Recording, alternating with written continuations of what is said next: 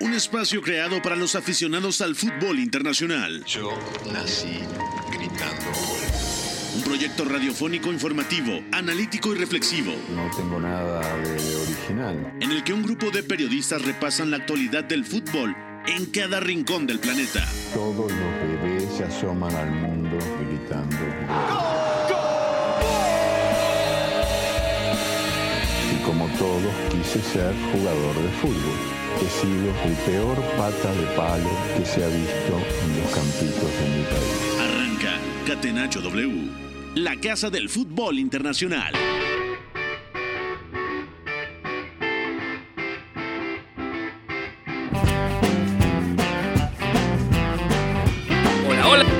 Amigos, bienvenidos. Esto es Catenacho W, la casa del fútbol internacional. Pónganse cómodas, cómodos. Es miércoles 6 de septiembre del 2023, son las 4 con 2 de la tarde.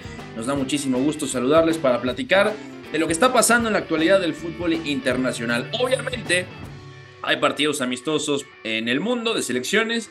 Mm, Ya vienen también las eliminatorias en Sudamérica, también el inicio o la el reinicio, mejor dicho, de las eliminatorias rumbo a la Eurocopa del próximo año, lo mismo que vendrán los amistosos de la selección mexicana y la Nations League de CONCACAF. Así que hoy, entre otras cosas, hablaremos de los primeros nominados para el Balón de Oro. Ya está la lista de esta mm, nominación que sabemos que es un poco más concurso de popularidad que otra cosa, pero tendremos que hablar de los nombres que están en esta lista. También har- haremos una previa de la eliminatoria rumbo al Euro del 2024 y también vamos a regresar al mercado de fichajes porque hablaremos de aquellos fichajes que se nos fueron ahí bajo el radar el último día, el deadline day, por supuesto el viernes pasado, que todavía queda por comentar bastante. Hoy, sin ir más lejos, ha sido presentado, sí, ni más ni menos, Sergio Ramos con el Sevilla. Ha vuelto a casa el central de Camas, así que ya estaremos hablando de todo esto. Quien les habla, Beto González, a nombre de Pepe del Bosque, con la producción de FO,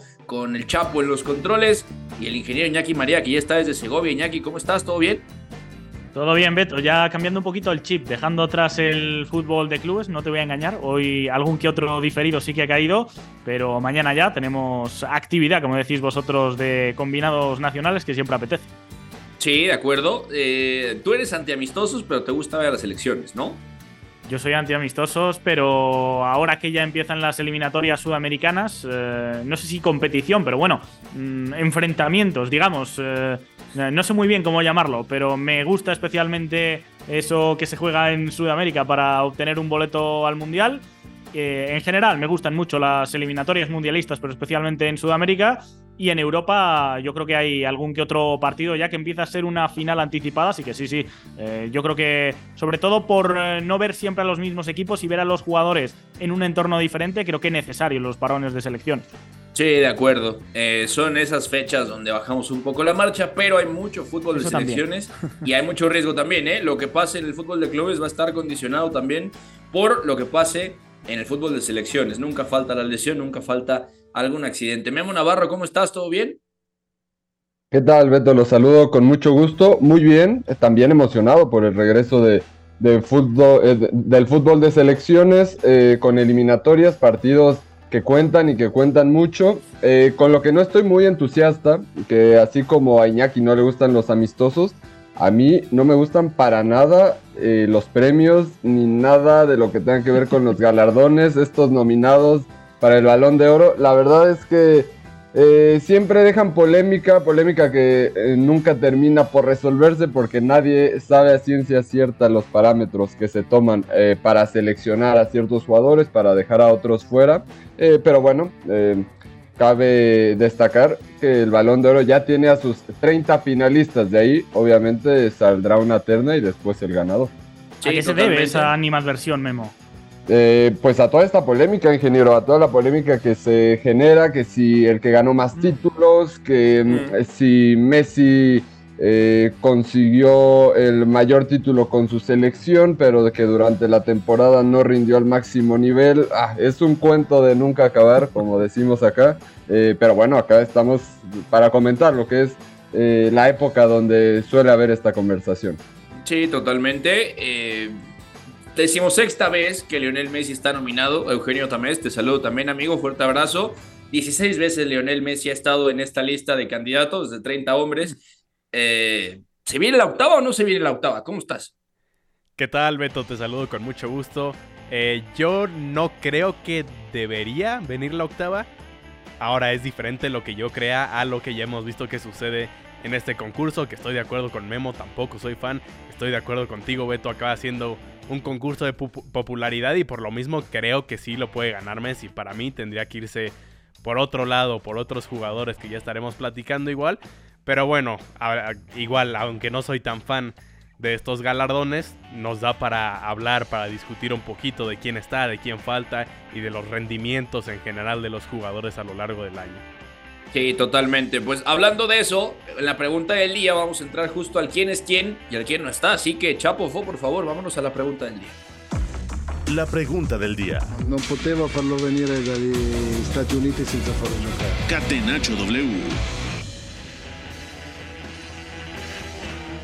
Ya sé, es una mala costumbre porque están 30 y pensamos en los que no están. Y justamente la pregunta del día, comenzando contigo, ingeniero, es muy clara. Para ti, ¿quién es el mayor ausente en esta lista de 30 nominados al Balón de Oro? Nada más hay que recordar que hay una lista total, se dividió en seis partes, cinco quintetas, y también hay nominados, por supuesto, al trofeo Remón Copa, donde están también varios de estos niños maravilla, barra Wonder Kids, así que comienzo contigo, ¿quién te falta en esta lista de nominados?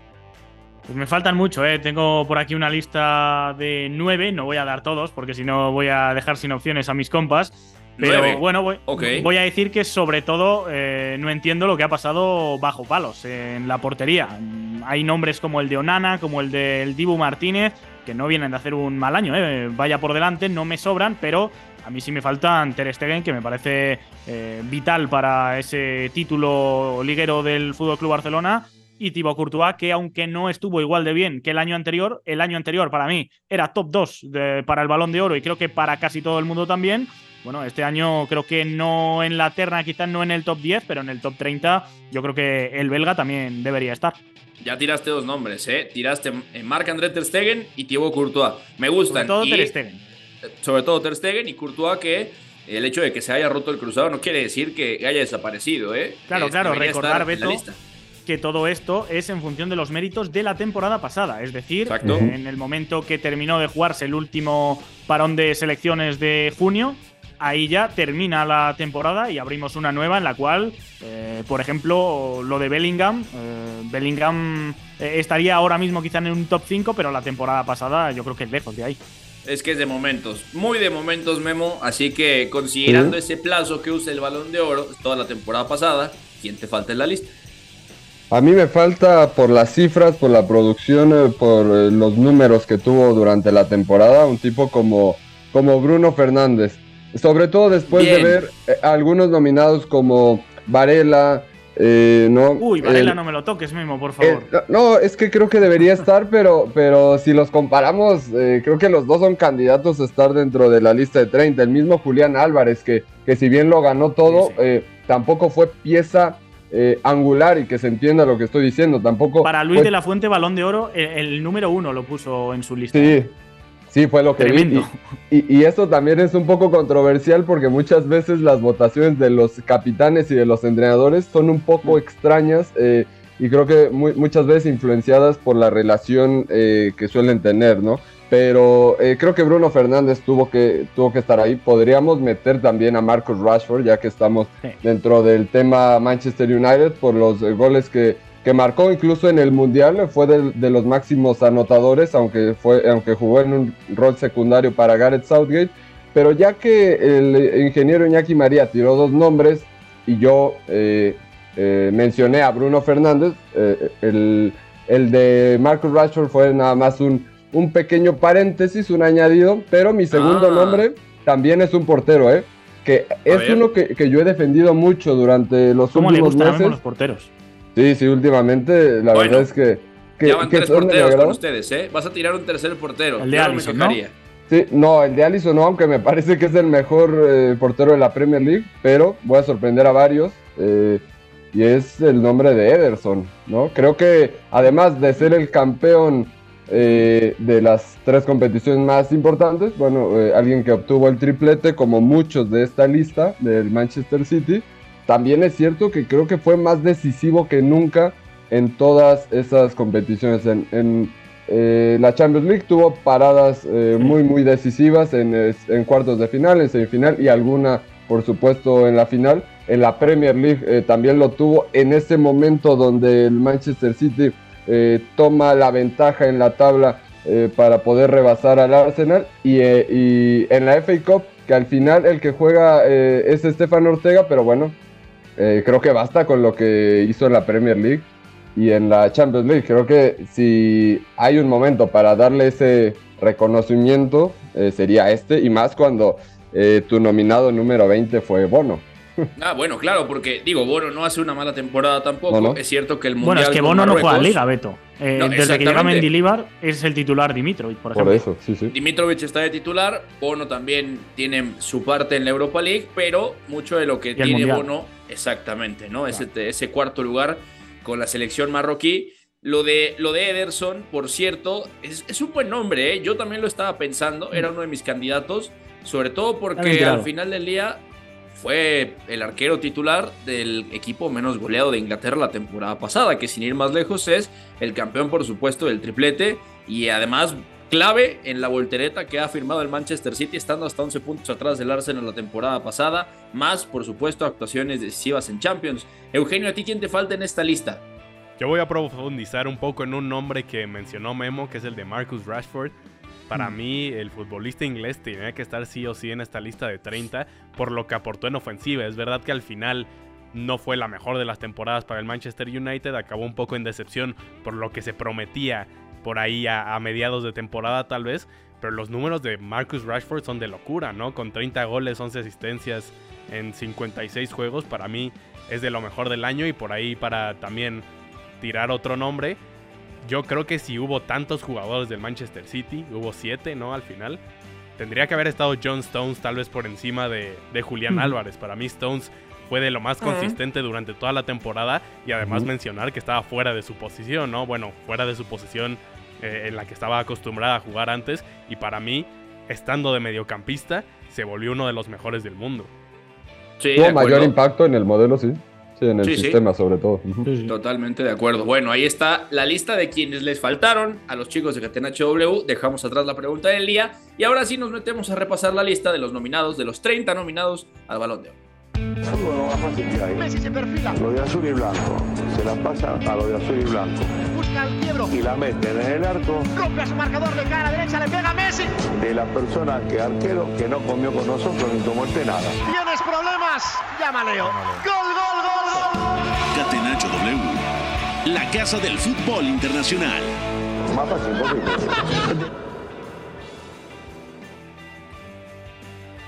Como cada año, 30 nominados, 30 hombres llegan al final de esta nominación. Son 6 quintetas. La primera, vamos a revisar la primera. Josko Guardiol, el croata, ahora futbolista del Manchester City. Mucho tendrá que ver la Copa del Mundo. También se ha incluido a Andreo Nana, el arquero del Manchester United, eh, con su temporada de final de Champions en el Inter de Milán.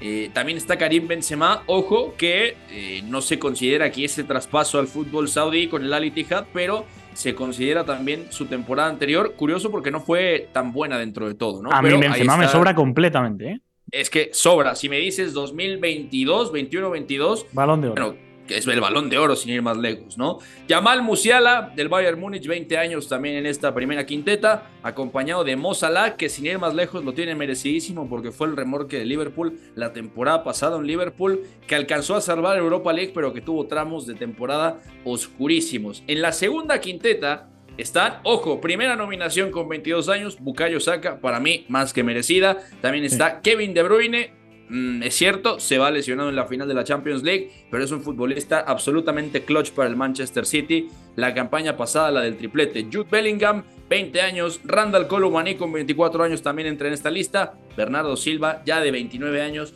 también cierra este segundo grupo de 5. En el tercero, este nombre nos va a gustar a todos, eh, Onders y no Onders.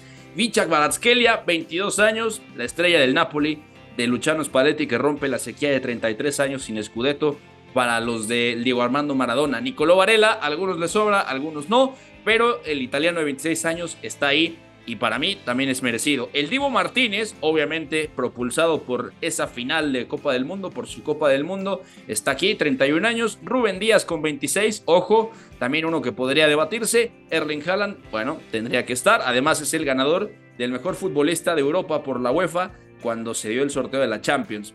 Pasando a la otra parte, Martin Odegaard, 24 años, el capitán del Arsenal, Ilkay Gundogan, por supuesto, capitán del City del triplete, 32 años en la lista. También Yacine Bono, mejor conocido como Bono, ya lo comentábamos, eh, entra aquí en buena medida por su Copa del Mundo con Marruecos. Julián Álvarez, que seguramente por club no entró, seguramente entró por selección nacional. Pini Junior, que tiene una temporada bastante buena. Se podría discutir que la 21-22 también fue eh, buenísima o que incluso fue hasta mejor, pero habrá que verlo. Y en la última parte de la lista, Rodri Hernández, 27 años, Antoine Griezmann, que fue el motor del Atlético de Madrid el segundo semestre de la temporada pasada, con 32 años. Ojo, ahí está, decimosexta nominación para Lionel Messi, que podría ganarlo si es que lo gana, ya no jugando en Europa. Atención con esto, 36 años. Lautaro Martínez, por supuesto, el capitán del Inter de, final de Champions, 26 años y cierra la lista. No estoy tan seguro de qué tan merecido sea esto, Iñaki. Robert Lewandowski, el último de los 30 mm. nominados. ¿Qué te parece? Ah, bueno, bueno, pues me faltan, me faltan cinco, me faltan cinco. Dale, dale. Kim Min Jae, 26 años, el surcoreano, merecidísima. Luka Modric, que pasan los años y va a seguir cosechando nominaciones, ya a los 37. Ilan Mbappé, que está dentro de esta lista. Víctor Osimén, y ahora sí, el último de los últimos, sonría Memo Navarro. Harry Edward Kane, con 30 años, ahora sí, el trigésimo y último nominado de esta lista. Vaya, cinco te dejabas, ¿eh, Beto? Eh, ah, era ah. para darle drama, era para darle drama para darle suspense. A ver, es verdad que eh, en este tipo de listas yo creo que se prioriza mucho meter a los delanteros, especialmente a los goleadores, y no tanto a los de atrás. Me vais a decir que soy muy de esto que se destila en el fútbol de selecciones, de ver quién no está en vez de quién está. Pero bueno, eh, por añadir algo al, hilo de lo que decía, creo que también em, me faltan bastantes centrales Militao y Araujo, especialmente. A mí me parece que eh, si no completan el top 3 junto a Kim Min Jae, que a bote pronto diría que para mí son esos, creo que al menos lo discuten y bueno, pues son otros dos de los grandes olvidados y sin embargo pues los Benzema, Lewandowski, eh, delanterazos, a mí dámelos siempre, esa experiencia en partidos Champions, te desatascan con una jugada, pero creo que la constancia no ha sido la misma del polaco y del francés, por ejemplo, así que mi reivindicación va a que eh, más que faltarme porteros, creo que eh, se le pueden poner bastantes matices a los porteros que hay y sobre todo diría que faltan defensas y concretamente centrales, Beto.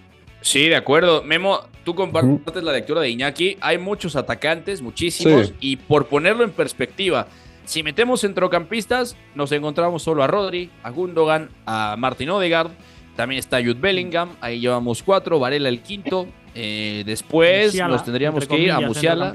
Exacto, el sexto, el séptimo, Kevin De Bruyne. Bernardo Silva, habría que ver si lo podemos meter en la lista, sería el séptimo.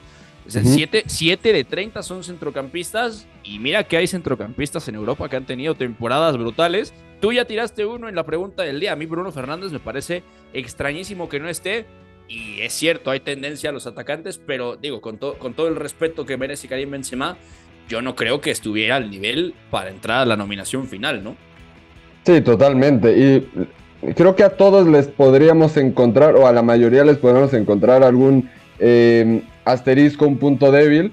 Eh, y, eso también es lo complicado de reunir a 30 futbolistas, que es demasiado. Si hay polémica eh, cuando se escogen muchas veces a los mejores tres, bueno, cuando salen 30 es inevitable porque siempre hay una predilección por los atacantes, por las cifras, por quienes, por quienes marcan los goles eh, y ahí se es injusto muchas veces con otras posiciones. Ya nombramos arqueros, eh, defensores centrales y obviamente centrocampistas, que pudiera haber una baraja más amplia, puesto que hay diferentes eh, roles, posiciones, funciones en las cuales pudiéramos tener a varios para elegir. Pero bueno, obviamente los delanteros son los que mandan. Pero un poco de lo que yo decía al inicio de esta confusión en cuanto a los criterios que se toman para seleccionar a estos jugadores es que, por ejemplo, eh, Vicha Baratskelia eh, es seleccionado por lo que hace eh, a, nivel de clubes, obviamente, con el Napoli, que, es, eh, que los ayuda a ser campeones después de tantos años, que tiene buenas noches en la Champions League, aunque termina por caerse un poco en las eh, rondas de eliminatoria. Y por ejemplo, Julián Álvarez no es electo tanto por lo que hace en los clubes, aunque tuvo momentos importantes con el, con el City, pero fue determinante por tramos en la Copa del Mundo y eso es lo que al final lo empuja a estar dentro de los primeros 30. Creo que es un tema siempre complicado, eh, que, divide opiniones, eh, pero bueno, al final eh, sabemos que lo más importante y la conversación que debemos tener de ahora en adelante es quiénes van a ser los mejores tres. Exactamente. Y antes de hacerles esa pregunta, ¿cuál va a ser la terna de cada uno de ustedes? Me quiero detener, Eugenio, justamente en este criterio de qué vale más. Lo que haces con el club en una temporada, 10 meses, o si la Copa del Mundo que tienes te impulsa a pesar de que no estás jugando tanto. Lo de Bono ya lo decían, no juega en liga desde que llega José Luis Mendilíbar. Claro que es parte de este Sevilla campeón de Europa League, pero a ver, el, el, Mundial de Bono es brutal. El caso de Julián es el mismo. Es decir, con el City tiene un rol secundario. Es cierto que rebasa la decena de goles y asistencias producidas, pero también eh, el momento cumbre de la temporada de Julián Álvarez viene cuando Lautaro Martínez no responde con Argentina en la Copa del Mundo y Lionel Scaloni decide darle la confianza al chico del Manchester City y es el nueve titular de Argentina hasta el final de la Copa del Mundo, ¿no? O sea... De hecho es que Lautaro hace una gran temporada, Beto. Claro, claro. Pero vamos, es un criterio mezclado que los pone a ambos y ambos destacan en una temporada larguísima con Mundial de por medio por cosas diferentes, ¿no? Sí, a mí no me acaba de convencer esta idea de, de eh, poner el valor en un mes de competencia igual que en los otros 11 meses. Yo sé que es el mundial, yo sé que es el trofeo que todos quieren, pero ni siquiera creo que sea la mejor competencia. En específico este mundial de Qatar, que además llegaron eh, a media temporada muchos jugadores en lo físico muy desgastados, fue un mundial irregular, por decirlo menos. Yo no lo, le daría el mismo valor que a las otras competencias de clubes. Esa es mi opinión personal. Y creo que alguien que también está ahí, y a mí me sobra tal vez polémicamente, eh, que creo que también solo está ahí por, por lo que hizo en el Mundial, y en específico por una jugada muy importante del Mundial, es Emiliano Martínez. Para mí el Dibu eh. Eh, no debería de estar en el top 3 de portero del mundo, que es como lo ponen en esta lista. Yo creo que es un portero que sí es protagonista, ¿no? Es es polémico, llama la atención. Yo no sé si es de los tres mejores porteros de todo el mundo. No, de acuerdo, de acuerdo. En Inglaterra nada más se concentran Ederson, Allison y algún tercero que ustedes me quieran decir. Obviamente en España están Thibaut Courtois y Marc-André Ter Stegen. En Alemania está Manuel Neuer que ha sufrido muchísimo con las lesiones. Se rumoró que no iba a estar listo para el inicio de temporada. Parece que volverá ya después del parón de, selecciones, cosa que es una gran noticia para el Bayern Múnich. En Italia, por supuesto, eh, tienen a Gianluigi Donnarumma, en el Paris Saint Germain, tienen a otros arqueros de buen nombre, quizá no del mismo nivel, pero de acuerdo, es difícil pensar que el Divo Martínez, a pesar de una gran temporada con el Aston Villa, que fue buena, sí, y sobre todo enmarcada por ser campeón del mundo, eh, esté en ese nivel. Así que para cerrar el tema, irnos a la pausa, eh, rápidamente quiero que me digas, ingeniero, tu terna. No me justifiques los nombres, dime para ti quiénes van a estar en los tres finales. Mm, Erling Holland, Leo Messi, creo que estos son universales. Y el tercero, mira que no me gusta ser nacionalista, pero a mí lo de Rodri me parece de una jerarquía brutal. Yo te la compro. Memo. Lionel Messi, Erling Haaland y Kylian Mbappé. Ah, mira, ok. Eugenio. Yo creo que Messi y Haaland compartido. Y voy a comprar también la de Rodri. Yo creo que fue el futbolista más importante a final de temporada para el Manchester City para conseguir ese triplete. Ah, bueno, eh, habemos tres que pensamos en esa terna. ¿eh? Yo compro Lionel Messi, Erling Haaland, Rodri Hernández. Para mí también va a ser la terna final. Nada más, antes de la pausa, decirles: Jude Bellingham, Gaby, Jamal Musiala, Eduardo Camavinga, Pedri, Xavi Simons, Alejandro Valde, Antonio Silva, Rasmus Hoylund y Eli Wahi son los nominados al Trofeo Copa. ¿Quién se lo lleva, chicos? Un nombre antes de ir a la pausa, cada uno. Yo digo que se lo va a llevar Bellingham, pero yo se lo daría a Musiala. Ok, Memo. Estoy en la misma. Y agrego rápidamente, ahí falta Alejandro Garnacho Ferreira. Uh, compro también esa ausencia, ¿eh? Me gusta. Eugenio. Yo se lo daría a Bellingham porque creo que lo tuvo que haber ganado desde el año pasado y no se lo dieron.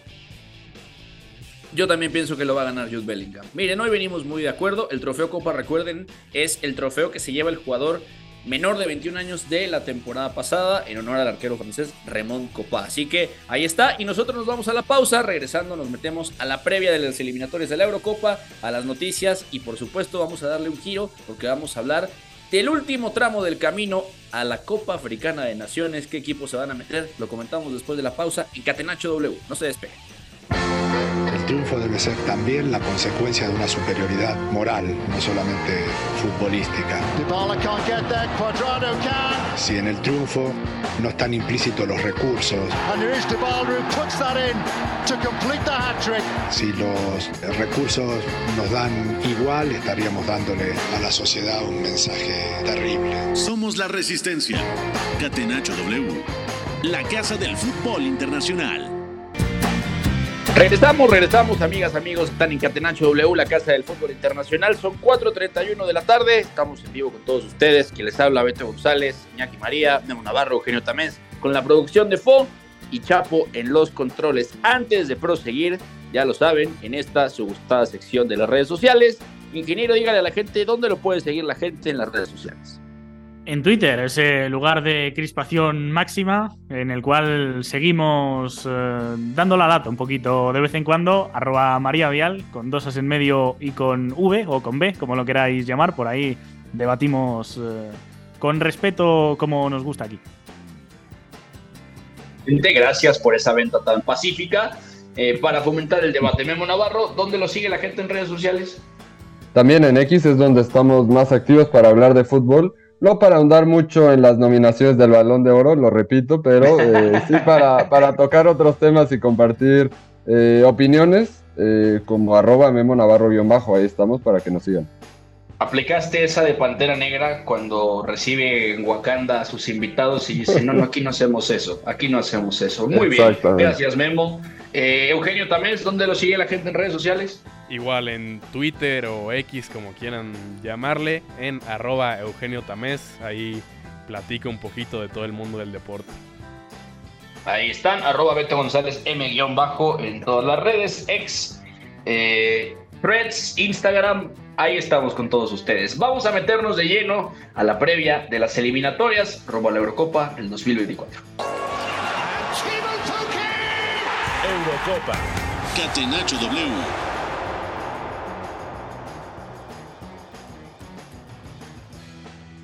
Pues vuelven las eliminatorias para la Eurocopa. Esto falta muy poco, eh, poco menos de un año. Eh, se va a ir rapidísimo y por supuesto vuelven, vuelven estas eliminatorias que van a la mitad del camino prácticamente. Terminan el 27 de marzo del año próximo y ya hay equipos que parecen encaminados, parece que están tomando su curso. Sorprendentemente, Escocia en el grupo A, después de haber eh, pasado los primeros cuatro enfrentamientos, las primeras cuatro jornadas de la calificación, está líder con 12 puntos, claro, grupo sui generis porque España tiene dos partidos pendientes y es cierto que cuando visitó Escocia, pues perdió, perdió el equipo dirigido ya por Luis de la Fuente y estuvo a nada de que le costara el puesto. En el grupo B, Francia parece que también lo tiene bastante bien encaminado, no ha encajado gol, por cierto, el equipo todavía de Didier invicto, 12 puntos, seguido por Grecia, ¿eh? Grecia, atención, que con tres partidos, si es cierto, tiene una derrota, está con seis puntos, sui generis también, porque Países Bajos todavía tiene partidos pendientes debido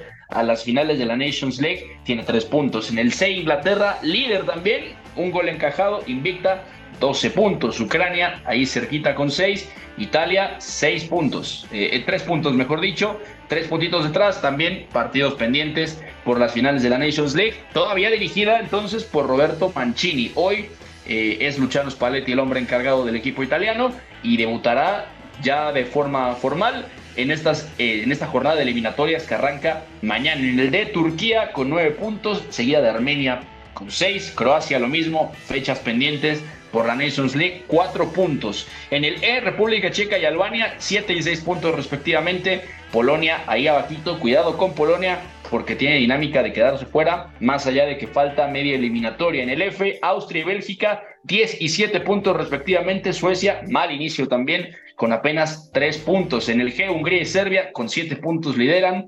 En el H, Finlandia, Kazajistán, 9 puntos empatados en el liderato. Y en el grupo I, Suiza y Rumania, con 10 y 8 puntos respectivamente. Ojito Israel, porque el equipo israelí parece, parece que puede armar una buena travesura en, en, esta, en este grupo. ¿Qué tenemos para mañana? Francia contra Irlanda, cuarto para la una de la tarde, tiempo del centro de México, y también Países Bajos contra Grecia. Buenos partidos en el grupo B, en el E, República Checa contra Albania a la misma hora, y por supuesto también a esa hora Polonia contra Islas Faroe. Eh, a las 10 de la mañana, Lituania y Montenegro, 12.45 Serbia y Hungría, a las 8 de la mañana, todavía más temprano, Kazajistán, Finlandia. Al cuarto para la una de la tarde, Dinamarca, San Marino. Ojo a la selección de San Marino, que ya está teniendo una cuenta de Twitter alterna Iñaki, que, que se mofa, eh, que es la sátira, y dice: No vamos a ganar ni cuando nazcan nuestros tataranietos. Eh, Eslovenia, Eslovenia, Irlanda del Norte, cuarto para la una de la tarde. Para ti, ¿qué es lo más destacado de estos partidos y por qué? Bueno, para mí yo creo que el Países Bajos, Grecia, por la situación clasificatoria. A ver, es verdad que Países Bajos eh, tiene jornadas pendientes, pero por otra parte la dinámica es nefasta. Francia le metió cuatro y en la Nations League quedó cuarta después de caer en los dos encuentros eh, como anfitriona. Eh, Ronald Kuman llega bastante criticado, además, por la lista que ha dado entre las lesiones y los descartes. No van a estar Frimpong, no va a estar Cody Gakpo, no va a estar David Klassen, no va a estar Luke de Jong, pues al buen momento en el PSV Eindhoven. No va a estar Memphis, eh, lesionado con el Atlético. No está Dan Yuma, Malasia, Gravenberg. Bueno, en fin, yo creo que es una fecha peligrosísima para Países Bajos, que juega en casa contra Grecia, que Grecia le saca tres puntos y que diría que todo lo que no sea ganar es una mala noticia, pero que incluso si acaba perdiendo contra eh, el, el, cuadro nacional entrenado por Gustavo Poyet, me parece que se mete una vez más en un grave problema para estar en la próxima Euro.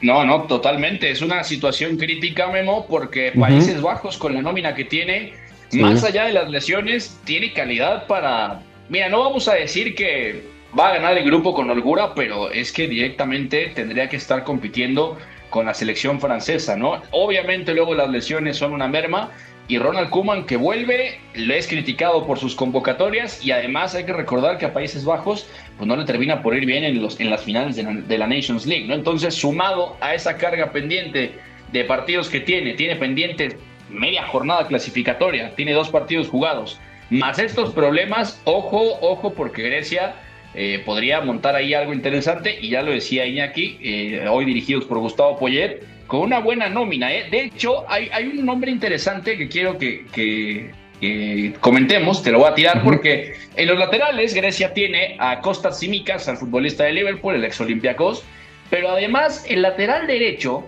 en estos cambios random de pasaporte es el mismísimo George Baldock. El George Baldock sí, lo ubican bien, del Sheffield United, ya 30 años. Llegó en el 2017, lo dirigió Chris Wilder y a lo Cash dejó Inglaterra y, bueno, hizo caso a su pasaporte griego. ¿eh? Sí, de acuerdo. Y es eh, un fenómeno que se ha dado mucho y que de hecho hay una, hay una lista que por ahí en algún momento compartí en Twitter de más de 70 jugadores eh, ingleses que eh, jugaron para los Tres Leones durante categorías inferiores por lo menos y que después se terminan decantando por otra selección.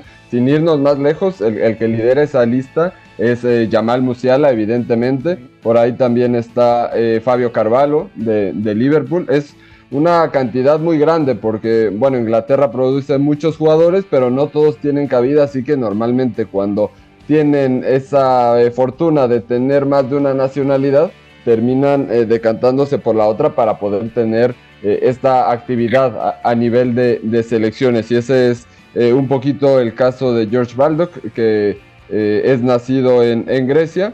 y sí, coincido completamente con lo que se menciona acerca de, la selección de Países Bajos, que ahora con esta nueva generación intenta recuperar un poco las sensaciones, pero no han sido las mejores en los últimos eh, partidos, en esos encuentros eh, de Nations League. Si bien compitieron por tramos, yo creo que sus puntos bajos dentro de esos eh, partidos sí fueron bastante preocupantes.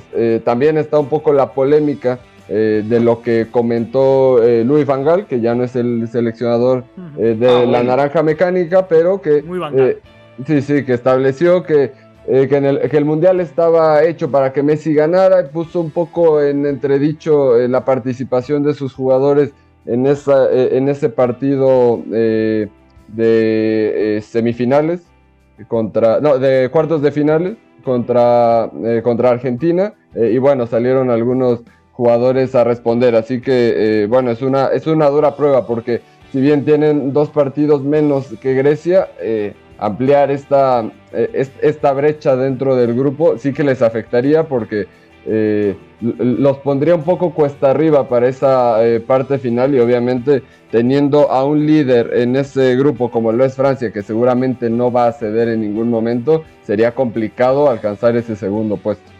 Sí, de acuerdo. Y Eugenio, esto es, es importante porque eh, obviamente sale, entre otros, el capitán Virgil van Dijk a decir, yo no estoy de acuerdo, no es como que esto eh, fuera real. Y hay otro problema del que tiene que preocuparse Ronald Koeman con esta nómina, que ha hecho experimentos, eh, ha incluido nuevos nombres, también le dio paso, por ejemplo, en la Nations League a Lucharel Gertruida, también ya le dio la bienvenida a Mats Biffer a selección, tiró, y esto es interesante, a Teon Miners de media punta, utilizó muchos nombres que van a ser importantes de cara a este proceso y luego también de cara a la Copa del Mundo pero vaya, no, los Países Bajos no jugaron bien en, en, este, en este final de la Nations League. Pierden con Croacia, pierden con Italia, las sensaciones fueron francamente malas y el calendario no mejora porque reciben a Grecia, luego tienen que ir a Irlanda eh, el 10 de septiembre y ya en octubre tienen que recibir a Francia. Ese partido va a ser crítico y es capital que Países Bajos saque la mayor cantidad de puntos posible porque si no cuidado, cuidado porque peligra la ida a la Eurocopa y yo no sé qué tanto crédito le queda a Ronald Koeman.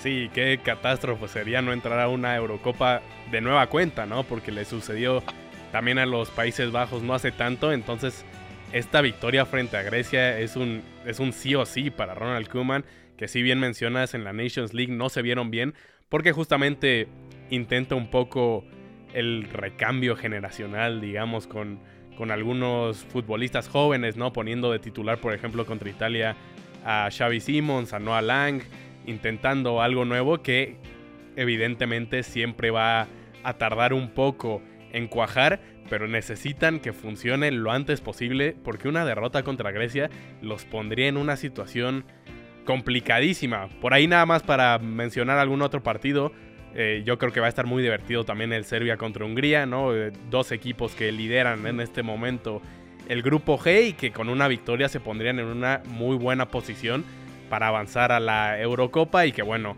evidentemente veremos algunos nombres divertidos, ¿no? El regreso de Mitrovic, Milinkovic Savic, Dusan Blajovic, que parece que estará más bien en la banca, pero por ahí está.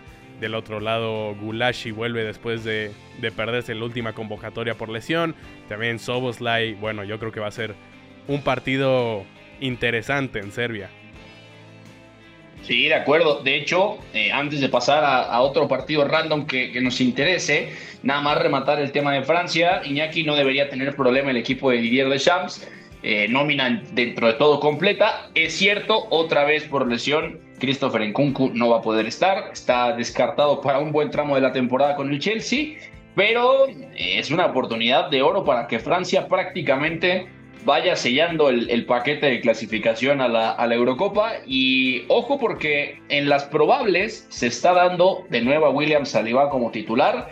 Eh, Teo Hernández y Benji Pavar de laterales, Camavinga, Chuamení y Griezmann, básicamente un centro del campo bastante parecido al que ganó la Copa del Mundo, Giroud, Mbappé y Kingsley Coman. Bueno, en teoría no debería haber problema, eso sí, Lucas Hernández y Jules Koundé eh, fuera, ¿no? Los dos lesionados no van a estar para, para ayer de Champs.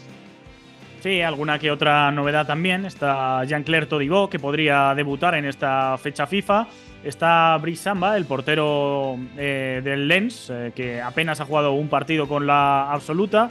Y luego tenemos alguno más como Mike Meñón, que yo creo que llega ya para consolidarse, apenas ocho partidos. Pero bueno, después ya de que anunciase Hugo Lloris que no va a seguir, bueno, que ya de hecho en la última me parece que no estuvo con Francia, pues es otro Correcto. llamado a heredar ese testigo. Sí, sí, de acuerdo. Eh, en, otras, en otros partidos, justo divertidos, lo decías Eugenio, ese Serbia contra Hungría, eh, buena nómina de Serbia, un equipo bastante similar al que presentaron en la Copa del Mundo con Dragan Stojkovic y también una Hungría que es muy divertida, muy, muy buen equipo el de Marco Rossi, competitivo, eh, obviamente en la Nations League meten problemas a varios y para ir muy cerca, golea 0 a 4 a la selección inglesa de visita. Ese, ese partido fue memorable en el Molino Stadium, 0 a 4 gana aquel día Hungría, jornada 4. John Stone se va expulsado, Roland Salai marca doblete y Sol Nagy también marca uno de los goles. Este equipo va a ser muy divertido de ver y podría volver a la Eurocopa, porque además eh, hay que recordar que el equipo de Pablo Rossi ya estuvo presente justamente en la Eurocopa del 2021 y dejó una fase de grupos divertidísima, compartiendo en el grupo de la muerte, ¿no? Con Francia, con Portugal y la selección alemana. Sí, bueno, sería una selección que sería justamente muy divertida de ver en esta nueva Euro, ¿no? Que le va a dar oportunidad a algunas selecciones que tal vez no estamos acostumbrados todo el tiempo de ver en participar.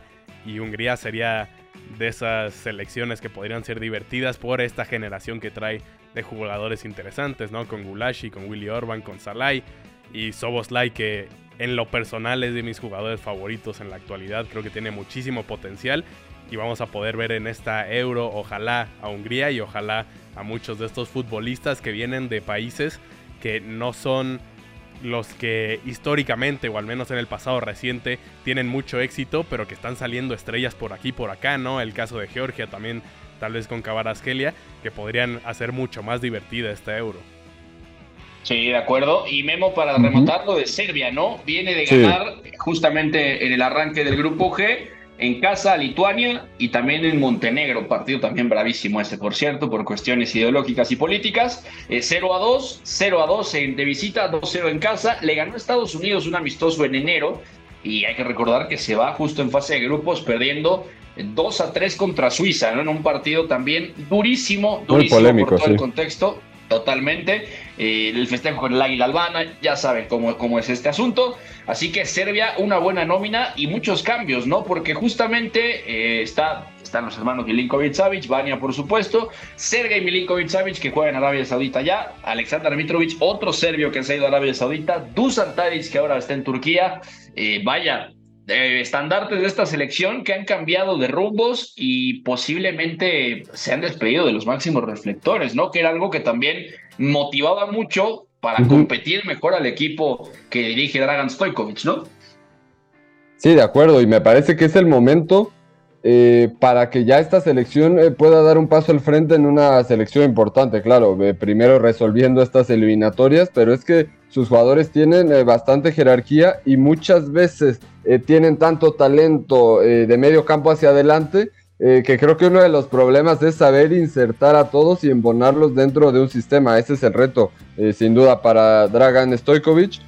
pero recientemente que los hemos visto con ese 3-4-2-1, donde la ocupación de espacios es un poco más eh, racional. Vemos a Dusan Tadic eh, un poquito por dentro, es el Jamie Linkovic Savic también muy cerca, eh, sobre todo enfocado a cargar el área junto a Alexander Mitrovic, Kostic y Sipkovic en las, en las bandas, también los carrileros sumamente... Sí, sí, y son sumamente ofensivos, que eso es... eso hace de Serbia un equipo muy atractivo de ver, pero no siempre es tan balanceado. Ese es uno de los eh, problemas que vimos eh, dentro de su participación en eh, Qatar 2022. Así que el reto del equipo serbio está ahí. Vamos a ver cómo se logran desarrollar dentro de, la, dentro de la clasificación para la Eurocopa eh, para que en dado caso de, obtener su boleto sepamos eh, qué esperar. Pero estoy de acuerdo contigo en cuanto a que ya empiezan eh, a tomar ciertas decisiones sus jugadores yendo a ligas de un nivel más bajo. Y ahí es donde se ponen los signos de interrogación, porque si antes jugando en la élite, Mitrovic y Milinkovic Savic les costaba tener cierto impacto dentro de los juegos grandes con la selección de Serbia, ahora jugando en Arabia parece que, va a ser un poco más difícil, pero el talento está ahí y, hay suficiente dentro de la selección. Totalmente de acuerdo. Bueno, aquí dejamos el tema de las eliminatorias rumbo a la Eurocopa y vamos rápidamente para cerrar el programa con las noticias del día. El fútbol para este país ha sido un hecho cultural. Un hecho cultural no nada más ni nada menos un lugar de expresión, donde el hombre desde cualquier lugar, de cualquier sociedad maltratada, esta que se la denominan los desposeídos, encontrábamos en el fútbol un lugar donde expresar. Catenacho W, la casa del fútbol internacional. Iñaki María, momento de ser románticos. Sergio Ramos vuelve al Sevilla, ha sido presentado oficialmente en el Ramón Sánchez Pizjuán, un juego de luces hermoso, estaba con sus cuatro hijos, con su esposa, y vaya, el, el central de Camas rompió en llanto en el discurso, desde que lo reciben en la cancha del estadio, estaba muy emotivo, y este, digo, podemos evaluar el fichaje de dos formas, ¿no? No sé si compartas. Una, que es un central que todavía en Liga Española podría marcar ciertas diferencias a nivel de calidad. Habrá que verlo también ponerse a tono con la temporada. Que además es un líder que, que al Sevilla no, no le están sobrando del todo. Estamos hablando, sí tiene un Nemanja Gudli, sí tiene un Fernando, sí tiene en el arco también, o tenía a, a Bono. Obviamente estaba lo de Dimitrovic, que ganó mucho peso la temporada pasada. Está Jesús Navas, el capitán, y vaya, otro repatriado del Sevilla, Iván Rakitic, por supuesto, pero este equipo está conformando también una nómina con nombres que pueden ayudarle a José Luis Mendilibar a recomponer ciertas cosas en el camino, sobre todo cuando el equipo no, no esté del todo bien, ¿no? Especialmente como en un inicio de temporada como este, ¿no? El Sevilla juega mal, no se le dan los resultados y luego en un partido importante como la Supercopa de Europa juega un buen partido dentro de todo y no le alcanza, ¿no? Sí, a ver, hay que separar, yo creo, lo futbolístico y lo extrafutbolístico. Me parece que eh, en lo primero, Sergio Ramos es muy necesario para el Sevilla, no es una buena noticia, es muy necesario. Creo que es la línea más débil desde que se marcharon Diego Carlos y Cundé, llegaron marcado del Galatasaray, que bueno, tenía sus condiciones un poco particulares, pero que sobre todo eh, lo hemos visto en la enfermería más que en el terreno de juego, y luego lo de Tanguini Ansiu, el canterano del Bayern, que no ha salido nada bien, creo que llegó por una cantidad en torno a los 10 millones y bueno, pues eh, ha sido más problema que, solución desde entonces.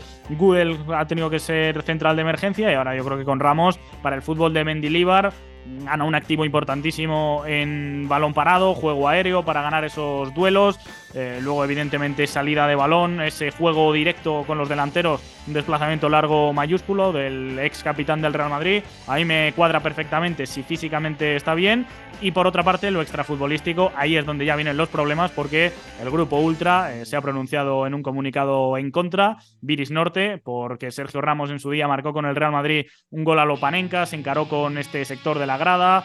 Eh, en numerosas ocasiones también hemos visto gestos reivindicando su nombre, esto de señalarse el nombre, eh, con las orejas también, como no se escucho. Bueno, pues todo este tipo de imágenes ahí están para la galería.